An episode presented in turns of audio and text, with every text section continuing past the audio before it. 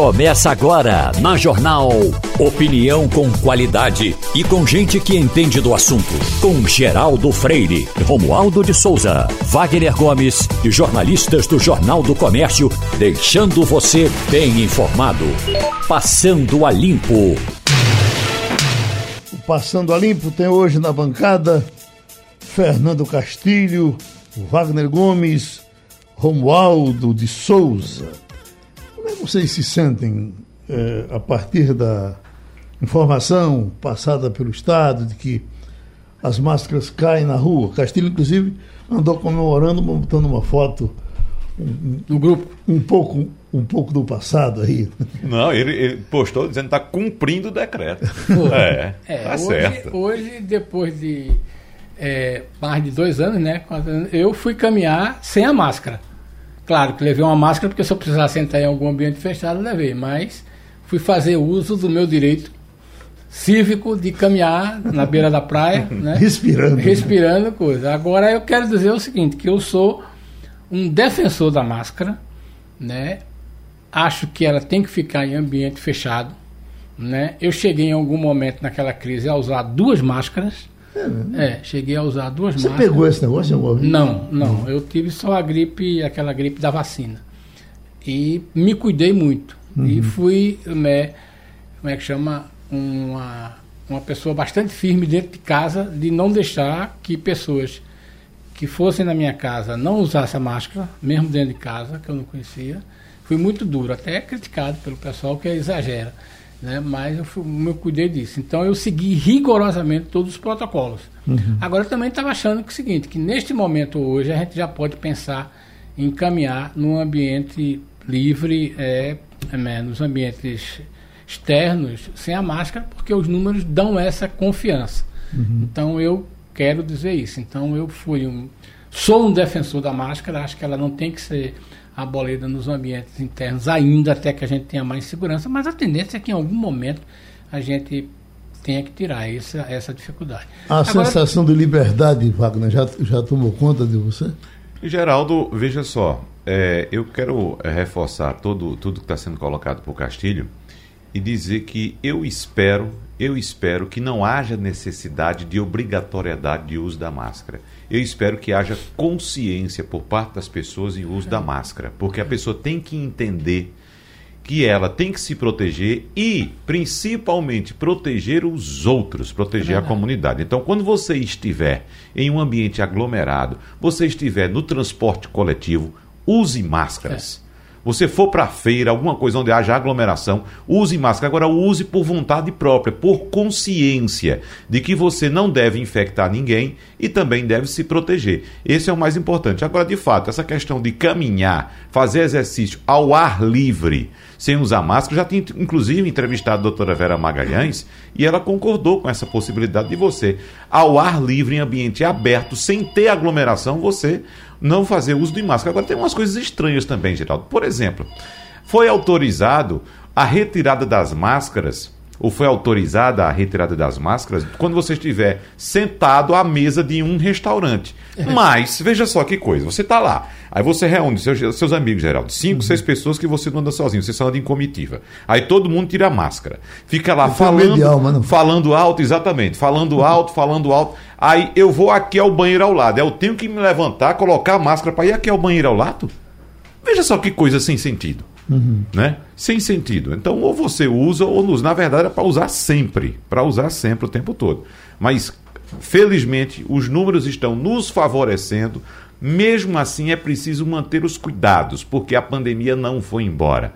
O vírus está circulando aqui onde nós estamos, aí onde você está nos escutando, em todo canto. Então é preciso manter os cuidados. E claro, reforço a consciência individual é mais importante. Não precisa ninguém mandar, ninguém obrigar. Você deve se conscientizar disso. Eu sonhava sempre com isso, com o tempo voltando ao normal.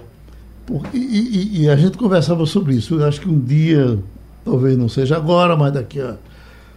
Quando, quando o Castilho lembra que faz dois anos é um negócio de louco. Dois anos, Dois exatamente. Anos. É, bem, eu acho que fazem, um, um, é. não vai demorar muito, isso vai ser uma coisa do passado. Como, Ô, Geraldo, como e eu, lembro, e eu lembro do começo de todos os seus receios, quando você olhou para mim e disse, ô Wagner, não estou exagerando com esse negócio, não. Não, eu, não, eu achava exagerando com a, a, a informação. Exatamente. Estava cansativo.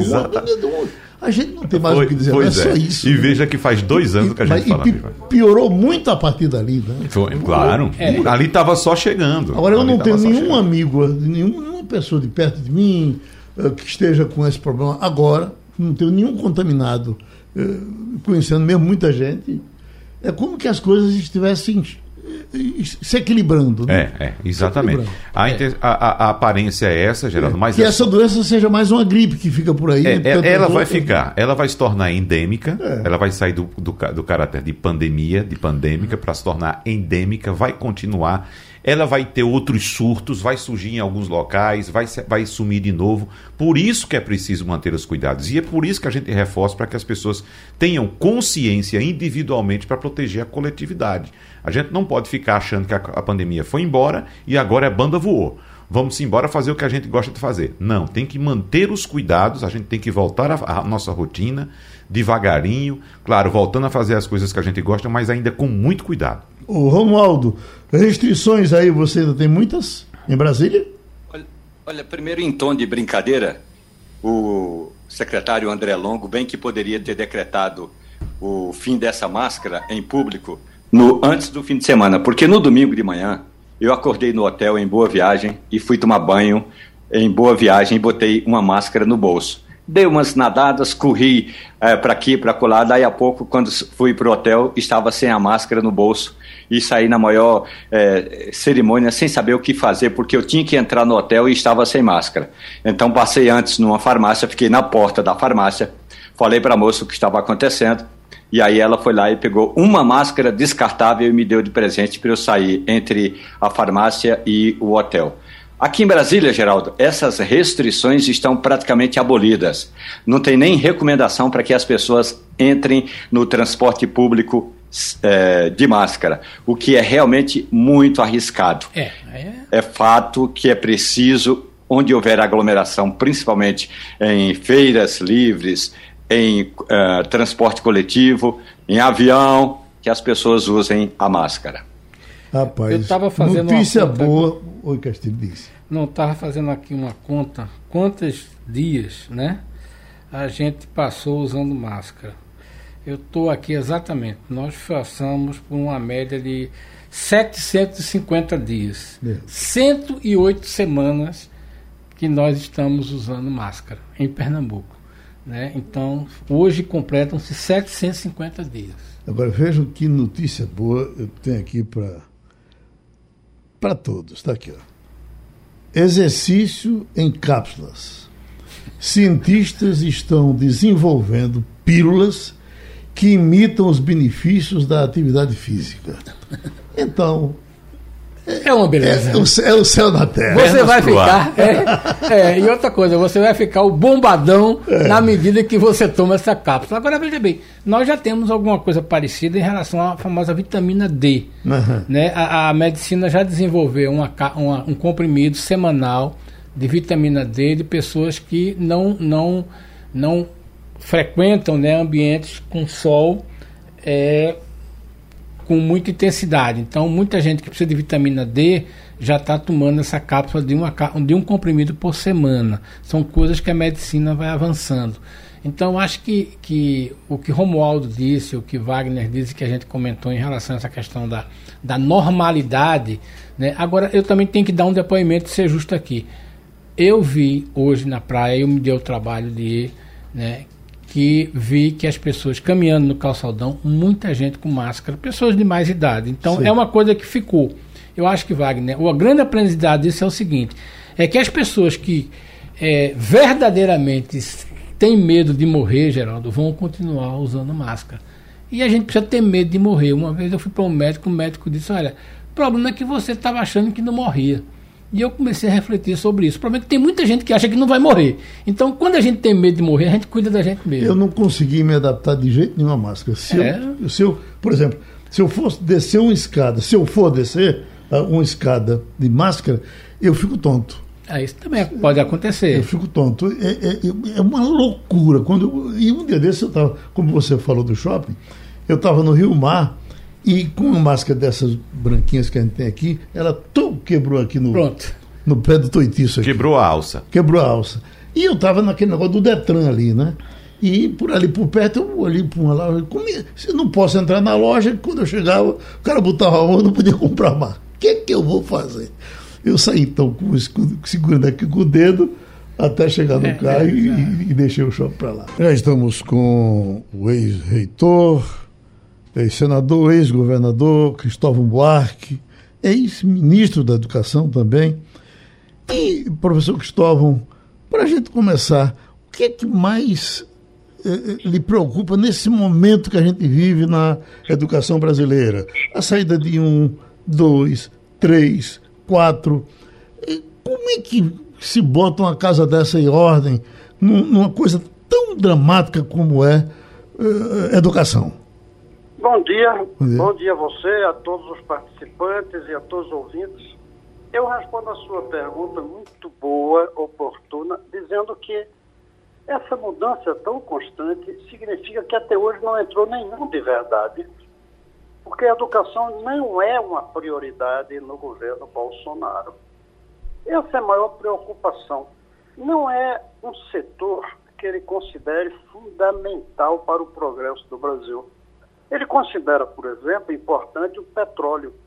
E esquece que o grande combustível do futuro de um país é o cérebro de seu povo, os cérebros dos habitantes do país. E não está fazendo gesto para que esse, esses cérebros estejam preparados. São 50 milhões de crianças. A gente esquece isso. Quando o ministro da Educação sai, são 50 milhões de crianças que ficam sem um rumo na educação e também 8 milhões de universitários. Eu acho lamentável que tenhamos um governo que não dá prioridade à educação. Escolhe ministros conforme a conveniência política. E aí descobre o despreparo e tem que tirá-lo. Fernando Castilho? Ministro, bom dia. É, uma curiosidade que me chama a atenção nessas decisões é que quando a gente olha, e o senhor conhece bem, o organograma do Ministério da Educação, é, eu diria que uma pessoa da área leva pelo menos três meses para entender como é que ele funciona e qual é a sua expansão, né? a sua extensão, aliás, de atuação. Só de diretorias, de superintendências, de, de, de, de, de assessorias, né? ele tem mais de 50, só lá perto do gabinete do ministro. O senhor já esteve lá. É, na sua opinião, no governo Bolsonaro, nesses ministros, eles tiveram ideia, chegaram a interferir, ou o que salvou, o que nos salvou da, da, da, da, de uma tragédia maior, foi a equipe da casa que sustentou isso? Ótimo também a sua pergunta. Veja bem, eu não sei se são três meses, quatro, cinco, dois, mas realmente precisa de um tempo só para entender aquilo. Mas se alguém já sabe, já está preparado, pode ser um tempo menor. Entretanto, para fazer com que as coisas aconteçam, nós precisamos de 30 meses, às vezes. Mudar, mudar rubrica, mudar rubrica no orçamento de um projeto anterior para o seguinte, leva meses de negociações no Congresso. O ministro, o primeiro, pelo menos, do governo, quando chega, o orçamento vem de antes. Além disso, nós temos um problema maior, é o fato de que a educação de base no Brasil ela é deixada a critério dos municípios e dos estados. O ministro tem uma dificuldade profunda, imensa, para fazer a educação funcionar.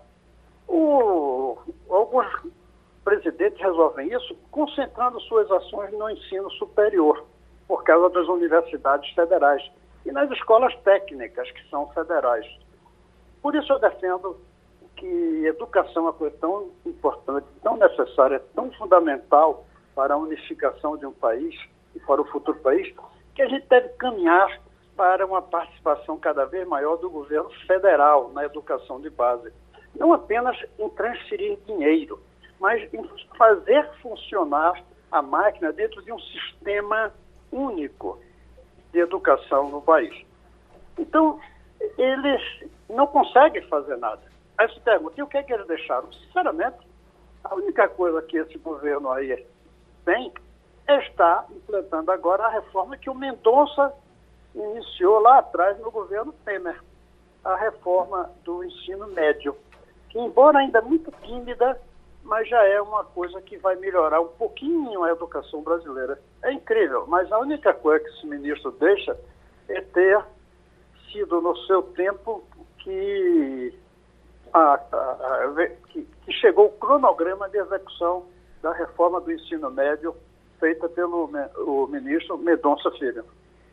Agora, o, o, Wagner vai lhe perguntar, ministro, mas uma coisa que da minha cabeça é o seguinte: muita gente diz, olha, isso são órgãos estruturados, já, já tem cada diretor no seu lugar. O, o, o, ministro significa muito pouco, ele chega e a coisa anda até sem ele. É assim mesmo? Não, não é. Eu fiquei só um ano e não consegui levar adiante as coisas. E olha que eu conhecia bem aquela máquina, porque fui reitor, sou de Brasília, conheço as pessoas. Mas você formular um programa para 50 milhões de crianças, cujos chefes locais da educação é o prefeito, leva muito tempo. Obter os recursos que já não estavam no orçamento leva muito tempo. Fazer a máquina funcionar leva tempo. Então, de fato, não adianta dizer que chegando ali faz funcionar tudo. Demora. Por isso que eu volto a insistir. O Brasil precisa de uma estratégia de 20 anos, 25, 30 anos para a educação brasileira ser duas coisas. Uma das melhores do mundo e o filho do mais pobre tem uma escola tão boa quanto o filho do mais rico. Em um sistema único de educação. É, é uma estratégia de longo prazo. E eu não vejo o governo com essa visão e nem vejo, sinceramente, que o Congresso é capaz de dar apoio a uma estratégia dessa que esteja acima dos partidos políticos, que esteja, que esteja em um partido na, estratégico para o país inteiro. Imagine se Nabucco, nosso conterrâneo, quando fosse defender a abolição, tivesse que negociar com cada município se abolia ou não a escravidão. Imagine. Uhum. Um, um município ter escravidão, o outro não ter ao lado. Imagine quanto tempo. A gente ainda estava com escravidão, porque ainda ia ter município mantendo e comprando os escravos antes de serem abolidos de um para o outro. E a gente precisa quebrar isso. Criança tem que nascer como brasileira, depois pernambucana, como eu. Mas nós no Brasil, não é nem pernambucana, em educação é reticência. Mas no Brasil você só fica brasileiro quando faz o serviço militar, quando abriu a conta no Banco do Brasil, não é o Banco de Recife, é do Brasil. Nós precisamos brasileirar as crianças com um sistema único, público, de educação de base, é, administrado pelo governo federal, em cooperação, obviamente, não é só com os prefeitos, é com as famílias também, é com a mídia também, que eles fazem parte do sistema escolar. Nós, não, respondendo a sua pergunta, para não ficar no ar, não, não, não consegue se fazer aquela máquina funcionar rapidamente, porque ela está imprecada em um sistema com quase 6 mil subsistemas educacionais no Brasil, um por município. Oi, Wagner. Professor Cristóvão Buarque, quem vai assumir o Ministério da Educação agora de maneira interina é Victor Godoy Veiga. Eu já dei uma olhada no currículo dele aqui. Ele não tem nenhuma especialização em educação. Ele é formado em engenharia de redes de comunicação de dados pela UNB e também tem pós-graduação em altos estudos em defesa nacional pela Escola Superior de Guerra mas, como já disse, assume de forma interina. Eu estou te atrapalhando muito hoje, mas olha, eu, eu ouvi de madrugada alguém dizendo que está sendo sondado, inclusive, Valdemar Costa Neto. Valdemar Costa Neto para o ministro da Educação. É por aí que eu quero chegar com o professor Cristóvão Buarque, porque nós tivemos o primeiro-ministro da Educação deste governo, um colombiano que não sabia falar português. Foi substituído por um brasileiro de nome estrangeiro que não sabia sequer escrever em português. Né? Agora tivemos um pastor evangélico. Então, qual o perfil que o senhor entende que deve assumir essa pasta para organizar, reorganizar, ajeitar o Ministério da Educação? Tem que ser um técnico de fato em educação ou um gestor, um gestor muito bem intencionado pode cumprir esse papel, professor? Olha, desculpe fazer um pouco a propaganda. Eu uhum. fiz um livro há pouco de entrevista com um grande educador brasileiro, que é o Cláudio de Moura Castro. E eu, no final, eu perguntei a ele, o que você está me perguntando. Quem é que você indicaria para um presidente da República, se ele lhe pedisse a indicação, para ser ministro? Ele não titubeou e me disse: Olha, eu não indico nenhum nome, mas eu diria que ele busca um publicitário. Eu fiz um silêncio e ele continuou. Nós precisamos de alguém que crie no Brasil uma mania por educação. Nós precisamos de alguém que seja capaz de vender a ideia de que educação é o motor do progresso tanto ao presidente da República, que eu chamar, quanto ao Congresso, quanto aos empresários, quanto aos radialistas, quanto aos formadores de opinião, criar no Brasil essa mania por educação. Foi aí que eu pedi ao Washington Oliveto, esse grande publicitário brasileiro, para fazer o prefácio do livro. Ele fez. E ele fez com essa ideia de mania por educação, lembrando de uma coisa que eu confesso que eu não sabia. Ele disse que essa mania brasileira por ginástica, por academia, por correr, por tênis, isso não existia. Até que houve uma campanha de meios de comunicação no Brasil defendendo o corpo, defendendo você fazer é, ginástica. E criou-se a mania. Hoje o brasileiro tem essa mania, quem pode faz. Eu acho que a primeira função do ministro é ele ser o promotor na mente brasileira de que a educação é fundamental. É mais fundamental do que o salário, porque o salário vem da educação. Tem uma correlação direta entre salário e educação. Saúde tem a ver com a educação. Democracia tem a ver com a educação. Então, respondendo a sua pergunta, o mais importante é a capacidade de vender ao Brasil é, o desejo de sermos campeões mundiais de educação. E também, o que é mais difícil ainda no Brasil, é que o filho do pobre pode ter uma escola tão boa quanto o filho do rico. Essa ideia ainda não está na cabeça dos brasileiros, nem dos pobres e muito menos dos ricos. Agora, esse ministro fracassará se ele for apenas o publicitário da ideia. Ele tem que entender do que é educação. Ele tem que saber como é que é um sistema educacional. Ele tem que saber qual é o papel do professor, o papel da família, o papel da mídia. Então não pode ser um especialista em rede. Embora é possível que haja um especialista em rede que tenha essas qualidades também. Mas não é tão fácil. Mas eu não sabia que o interino vai ser essa pessoa. Eu não sabia ainda que eles tinham escolhido já o interino. Uhum. O Romualdo de Souza? Professor Cristóvão Buarque, muito bom dia para o senhor.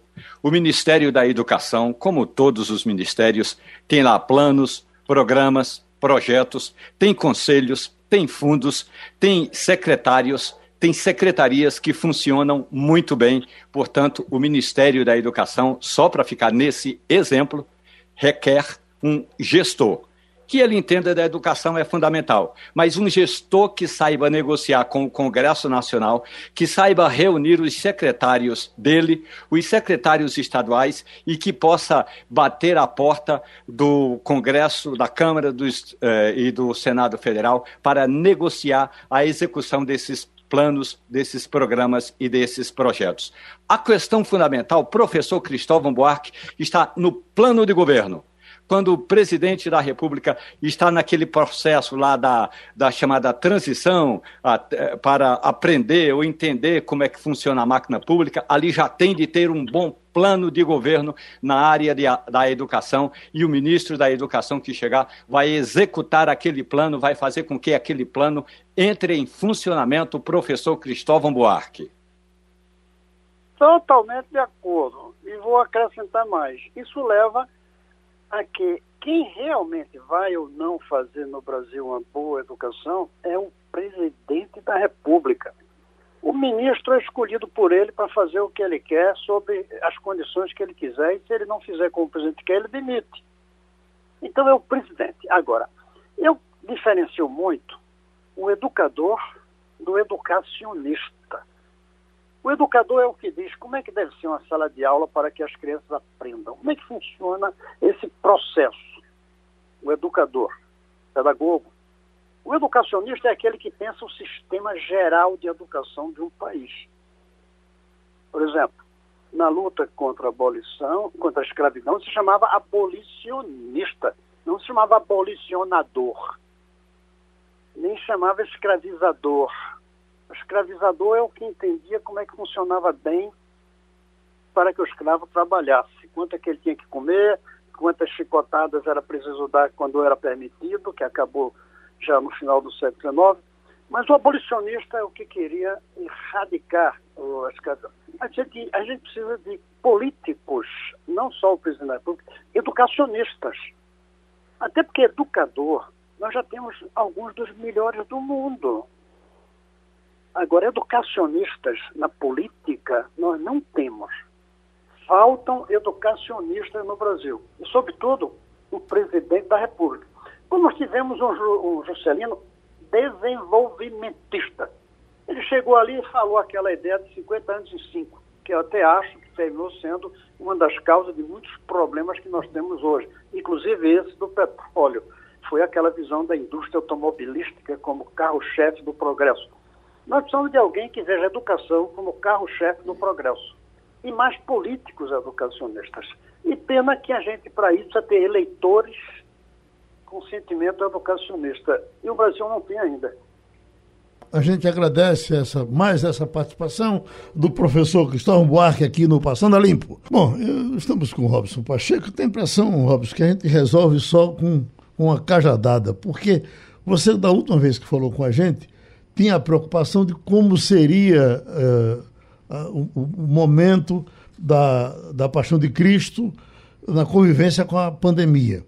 E aí, quando vê agora essa informação boa de que a gente pode ter 100% eh, dos ambientes eh, com a, com a lotação possível, eh, pode-se trabalhar com lotação esgotada, aí eu digo, então correr para Robson Pacheco para saber se ele estava pensando em limitar a entrada, se ele abre tudo agora, até porque está muito perto de, do seu evento, não é isso? Bom dia, Geraldo Freire, bom dia os amigos da Rádio Jornal, Fernando Castilho, Romualdo de Souza, Wagner Gomes. É um prazer, mais uma vez, estar falando com você, Geraldo, nesse seu programa que é tão ouvido no Nordeste, no Brasil no mundo, né?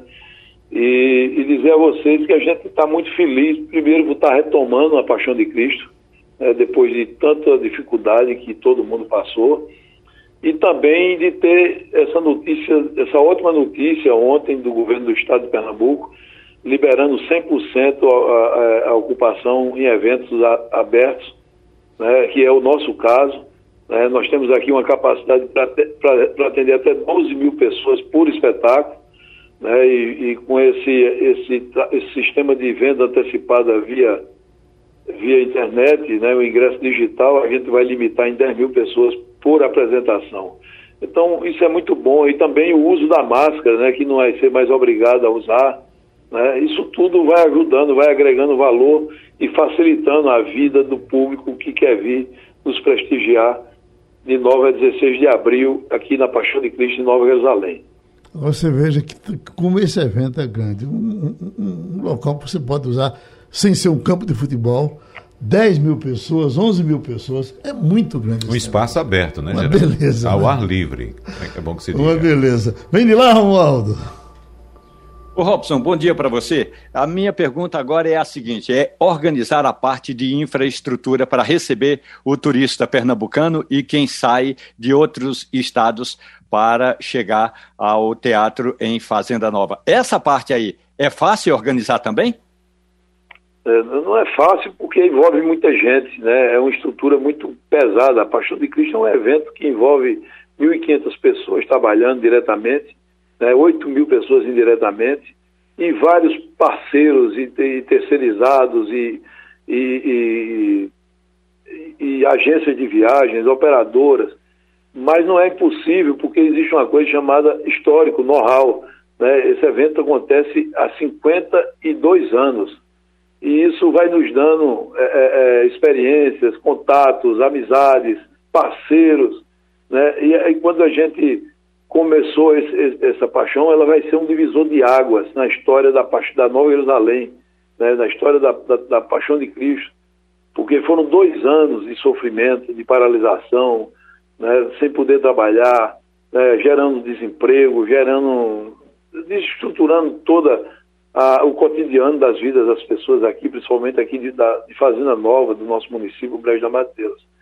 Mas com essa, é, com essa nova fase, com essa retomada do evento, né, eu não tenho nenhuma dúvida que vai ser um evento que vai dividir é, é, é, a história desse espetáculo, né, o antes e o depois. É, um produtor, um grande produtor de cultura e show aqui de Pernambuco, ligou para mim a semana passada e disse: a Paixão de Cristo esse ano, ela não só vai ser importante para Nova Jerusalém, nem para o turismo do Estado, vai ser importante para a retomada de, de, do, dos shows e de, da, da, produção cultural de todo o Nordeste do Brasil. Porque ela, a, além de ser um, um, evento grandioso em termos de, público, de, de, história, é um evento que vai acontecer é, sendo um dos primeiros a, a voltar à normalidade. Então, isso tudo vai fomentar, vai animar, vai reacender a chama da retomada da, da cena cultural no Nordeste e no Brasil. Tá bom, Robson Pacheco. A nossa mesa aqui já se contentou com a sua resposta. Era mais ou menos isso que a gente esperava. Só a sua vibração, o seu trabalho. E vamos esperar a paixão de Cristo. Professor de Economia Edgar Leonardo, para nos tirar alguma dúvida com relação ao combustível agora, depois do novo presidente da Petrobras. Eu já encontrei dizendo agora baixa. Apertou, dessa vez baixa. Agora a, a maioria das manchetes vem nesse tom aqui que eu estou vendo essa. Por que gasolina vai continuar cara, mesmo com a troca do presidente da Petrobras? Aí vem aqui a explicação. O que é que o senhor nos diz? Vai continuar cara, mesmo com o novo presidente? E bom dia para todo mundo, né, Geraldo, Wagner, Castilho, Romualdo, é um prazer estar aqui.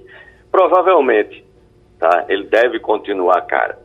Porque a gente tem que lembrar, quando a gente está falando atualmente do preço do combustível na bomba, a gente tem que lembrar que isso, na verdade, é um reflexo de um fenômeno global. A gente tem um aumento dos custos de energia nesse cenário. Né?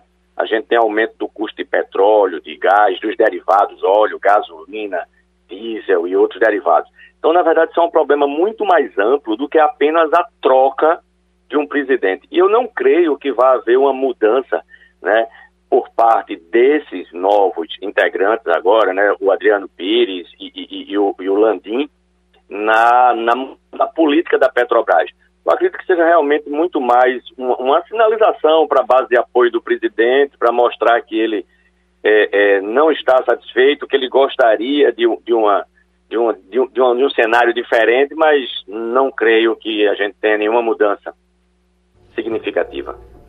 Bom dia, professor. Eu também concordo com o senhor. Acho que é uma sinalização do presidente, até porque parece claro que ele vai continuar dizendo na sua campanha, na sua publicidade, que ele não controla a Petrobras, que a Petrobras é um organismo autônomo né, e que tem leis próprias. E certamente me parece que ele vai continuar com esse discurso. Eu não mando na Petrobras, embora possa indicar os diretores. Mas eu tenho uma curiosidade para saber o seguinte: o Adriano falou há uns 15 dias que talvez fosse uma solução interessante é, é o governo ter algum tipo de subsídio é, e que esse subsídio fosse gerado a partir dos dividendos que a companhia paga.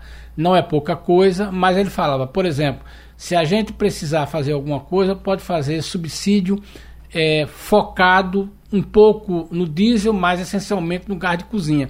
E hoje de manhã a gente estava discutindo na reunião de editores é, o potencial de uma medida como essa, você usar o dinheiro do dividendo que a Petrobras tem e até das participações e da, da, da empresa do pré-sal para pagar um subsídio ao gás.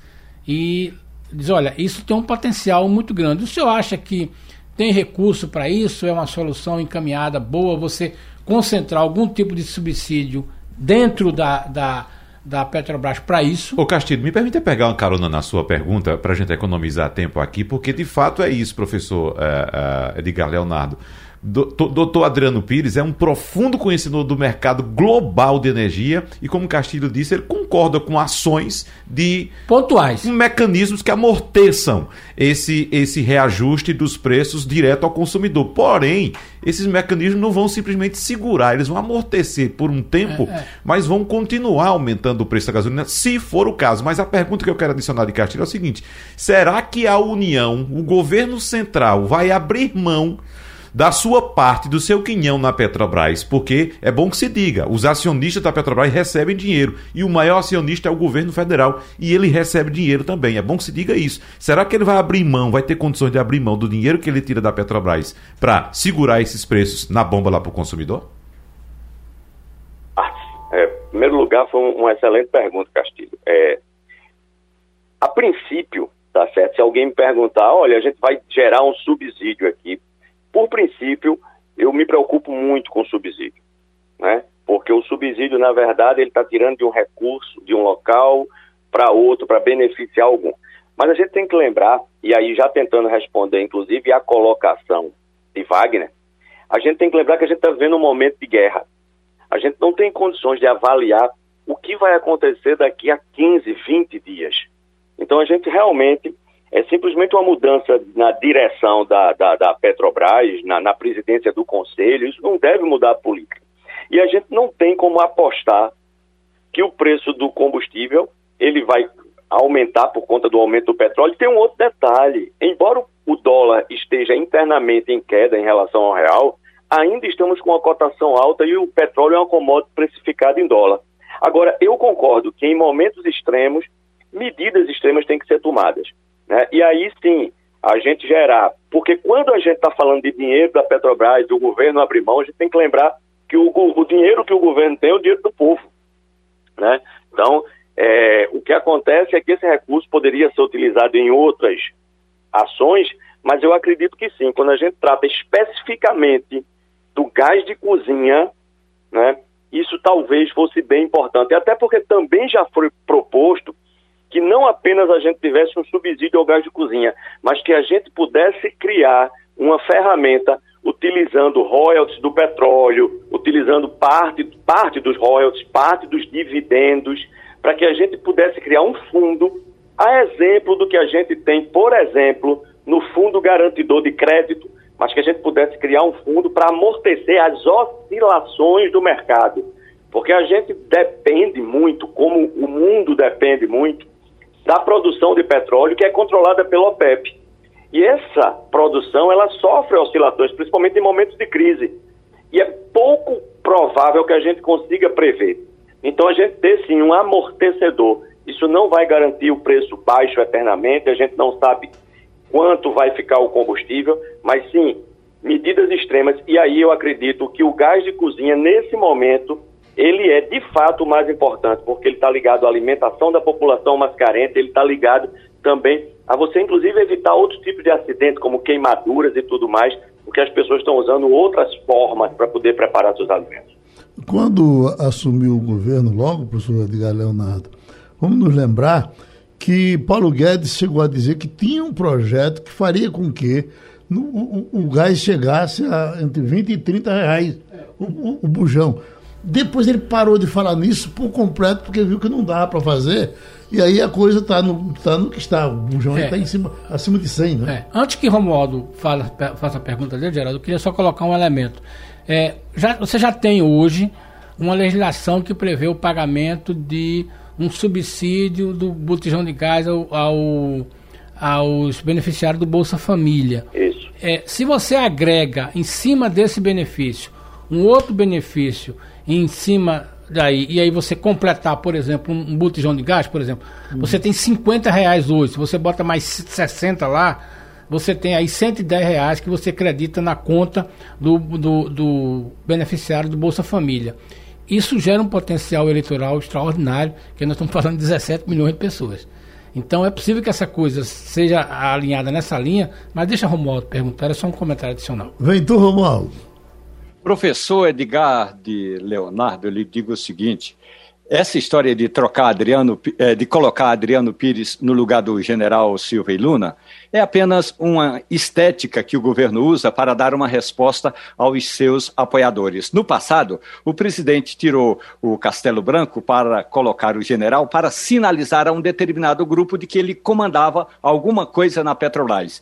O que está faltando, o que a Petrobras precisa, e aí não é uma decisão da Petrobras, porque ela não pode tomar essa decisão, é uma decisão que precisa passar pelo Congresso Nacional, que chama-se Fundo de Estabilização. O presidente Jair Bolsonaro tem base aliada para aprovar esse projeto, mas o projeto está na Câmara, já foi aprovado no Senado, está na Câmara e não está andando. Enquanto não aprovar esse fundo de estabilização, absolutamente nada. Ninguém vai ter elementos suficientes, professor, para conter essa chamada volatilidade no preço do combustível. Professor. É exatamente isso. Né? A, a, a saída que a gente tem hoje, né, com essa dependência global que a gente ainda tem do petróleo, embora é, a gente venha se lembrando, né, agora fortemente da crise do petróleo, né, quando a gente começou a investir exatamente no, no, no, no, no, álcool, né, o projeto Pro Álcool, e a gente talvez agora, uma coisa até que eu tenho comentado, talvez agora todas as energias renováveis elas têm um novo grande impulso, porque o mundo está sentindo exatamente outra crise do petróleo derivada exatamente desse processo de invasão russa à Ucrânia.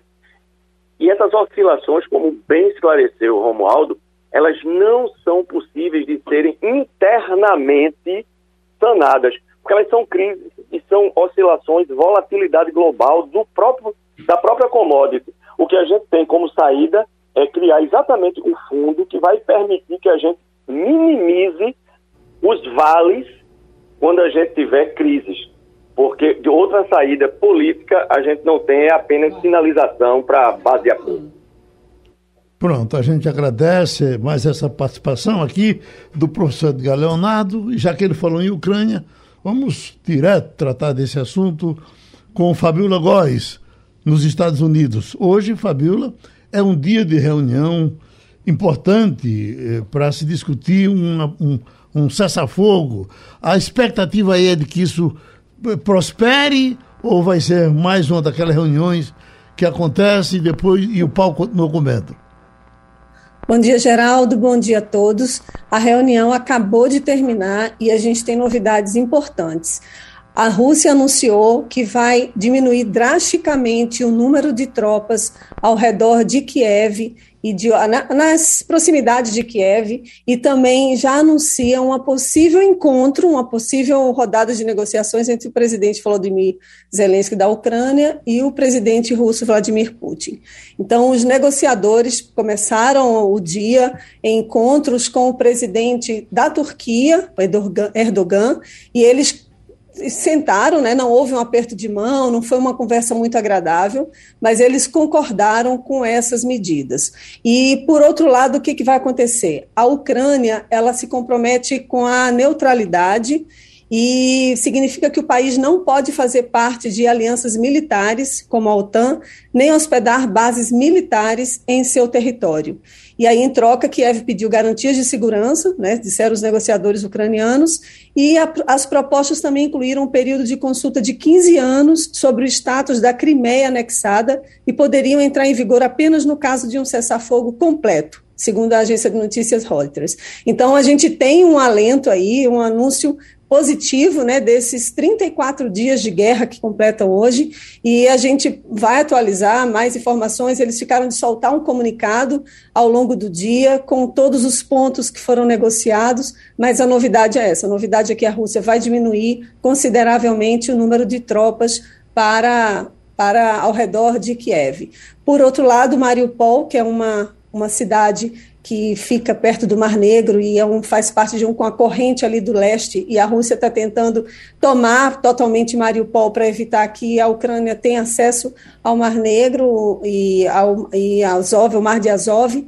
Então, é, não houve nenhuma negociação, pelo menos até agora, não houve nenhum anúncio, mas já é um início de uma rodada de negociações que começou em março, no início de março, o presidente Erdogan também sugeriu né, uma, mais conversas, então, parece que está funcionando a diplomacia nesse caso, e pode ser que a gente consiga ver aí, quem sabe, um acordo de paz nos próximos, nas próximas semanas entre os dois países.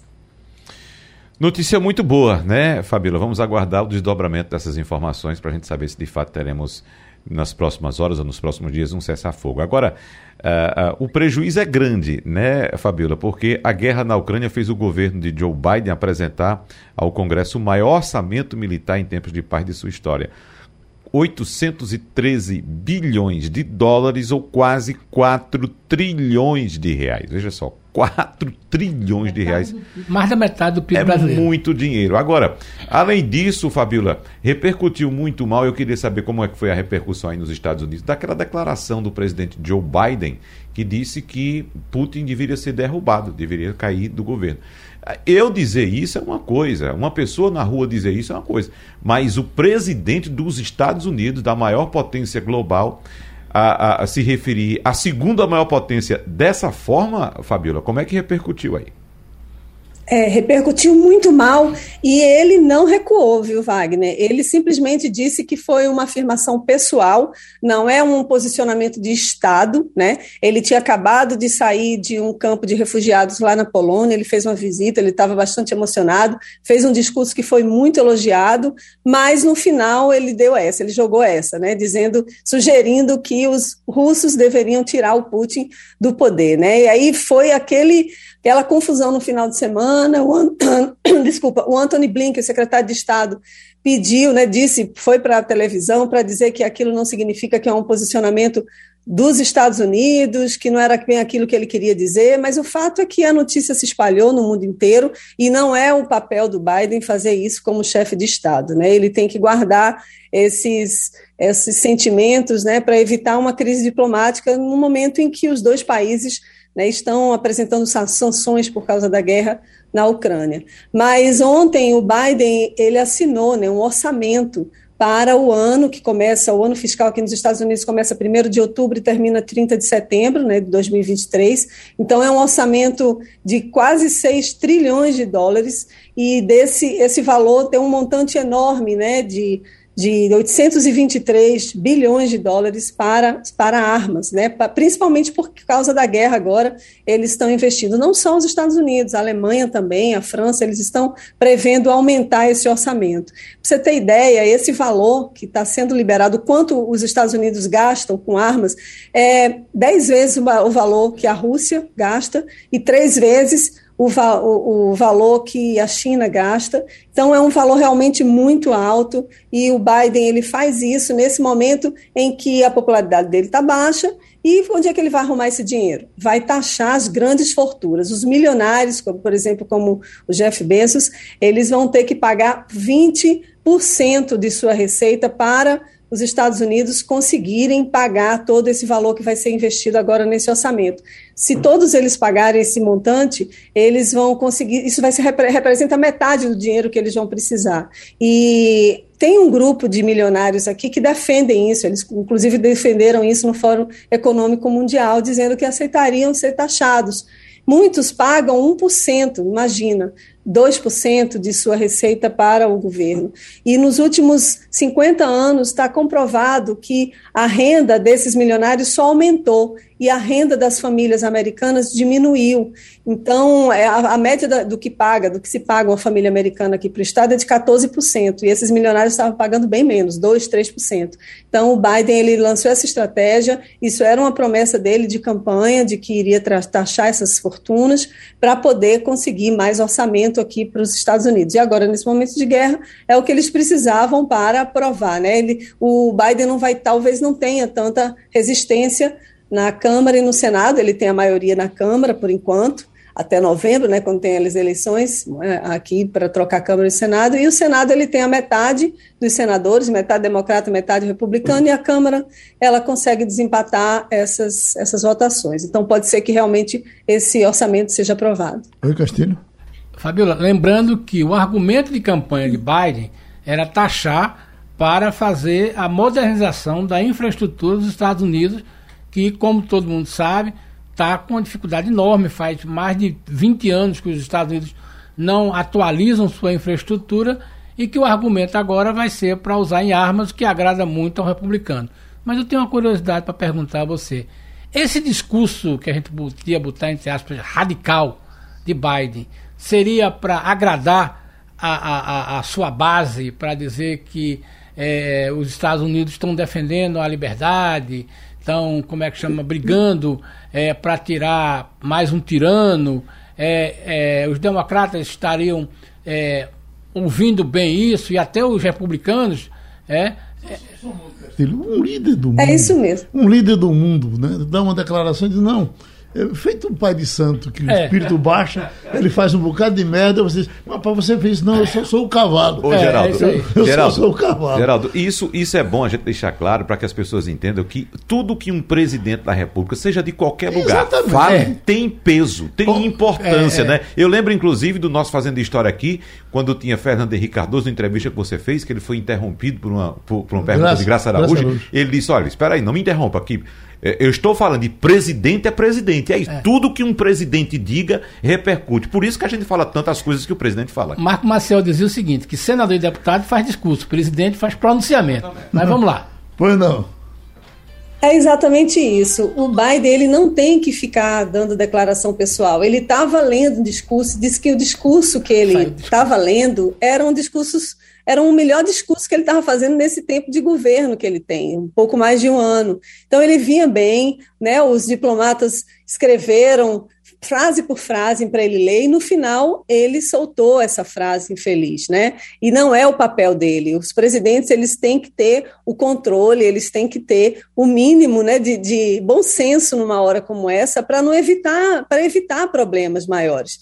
E aí a Rússia está indignada, obviamente, o Kremlin estava é, esperando um pedido de desculpa, alguma coisa que não vai vir, porque ontem o próprio Biden disse que isso não ia acontecer, que ele não ia pedir desculpas, que era o pensamento dele e que ele acha que o Putin está fazendo muito mal à Rússia. A gente sabe que a economia russa está aos frangalhos por causa dessa guerra e os próximos anos serão devastadores para a população. Não há uma esperança. Eu tenho visto, lido aqui economistas falando sobre isso. Castilho também deve explicar melhor. Mas o que a Rússia está passando vai reverberar por anos e anos, talvez décadas. Então é uma guerra que é a guerra do Putin, né? A população russa não está apoiando, grande maioria, pelo menos é o que chega aqui de, pelas notícias internacionais aqui para a gente no Ocidente. Mas o fato é que o Putin ele está ele tá, é, liderando esse, essa guerra com um pouco apoio popular, está perseguindo a imprensa, perseguindo, mandando prender pessoas, mais de 10 mil pessoas já foram presas que se manifestam contra essa guerra, e era um momento, sim, de, de Rússia pensar em tirar, mas não é, não é o presidente dos, dos Estados Unidos que tem que falar isso, quem tem que falar é a própria Rússia, né? são os próprios cidadãos russos que devem decidir se vai manter ou não o presidente mas foi uma, uma declaração infeliz que repercutiu, vai repercutir por muito tempo. O, os Estados Unidos eles têm histórico de querer mudar regimes, né, sistemas políticos em países, então é um problema que, que vai reverberar e o Biden ele, mas ele tá, ele foi firme pensando também nessa nesses eleitores que concordam com ele. Ele está fazendo de tudo para poder aumentar a popularidade dele. Saiu uma nova pesquisa agora dizendo que 70% dos americanos acham que o, o, governo Biden não tem condições de lidar com essa guerra entre a Rússia e a Ucrânia. Oi, Romualdo. Fabiola Góes, o grande poeta brasileiro Vinícius de Moraes dizia que às vezes quero crer, mas não consigo. É tudo uma total insensatez. Aí pergunto a Deus: escute, amigo, se foi para desfazer, por que é que fez? No princípio, antes do início da guerra, tanto Zelensky como Putin sabiam que um dos pontos dessa questão do conflito da Rússia com a Ucrânia era exatamente o fato de, de, alguns especialistas russos dizerem, buzinarem no ouvido do presidente Putin, de que Zelensky estava se aproximando desse tratado chamado de OTAN aqui para nós. Então, por que, que não ficou claro que não havia intenção naquele momento de entrar para a OTAN? E, por outro lado, enquanto Putin diz: ó, oh, você vai assinar um tratado, vai dizer que não vai entrar na OTAN, e mais ainda, não vai permitir bases aí na região ucraniana. Em compensação, o mesmo Vladimir Putin trabalha com aliados, inclusive com o Nicolás Maduro, aqui na Venezuela, aqui na nossa fronteira, pertinho de Pacaraima, para montar uma base, mesmo que não seja uma base como pensa Putin, mas é uma base estratégica.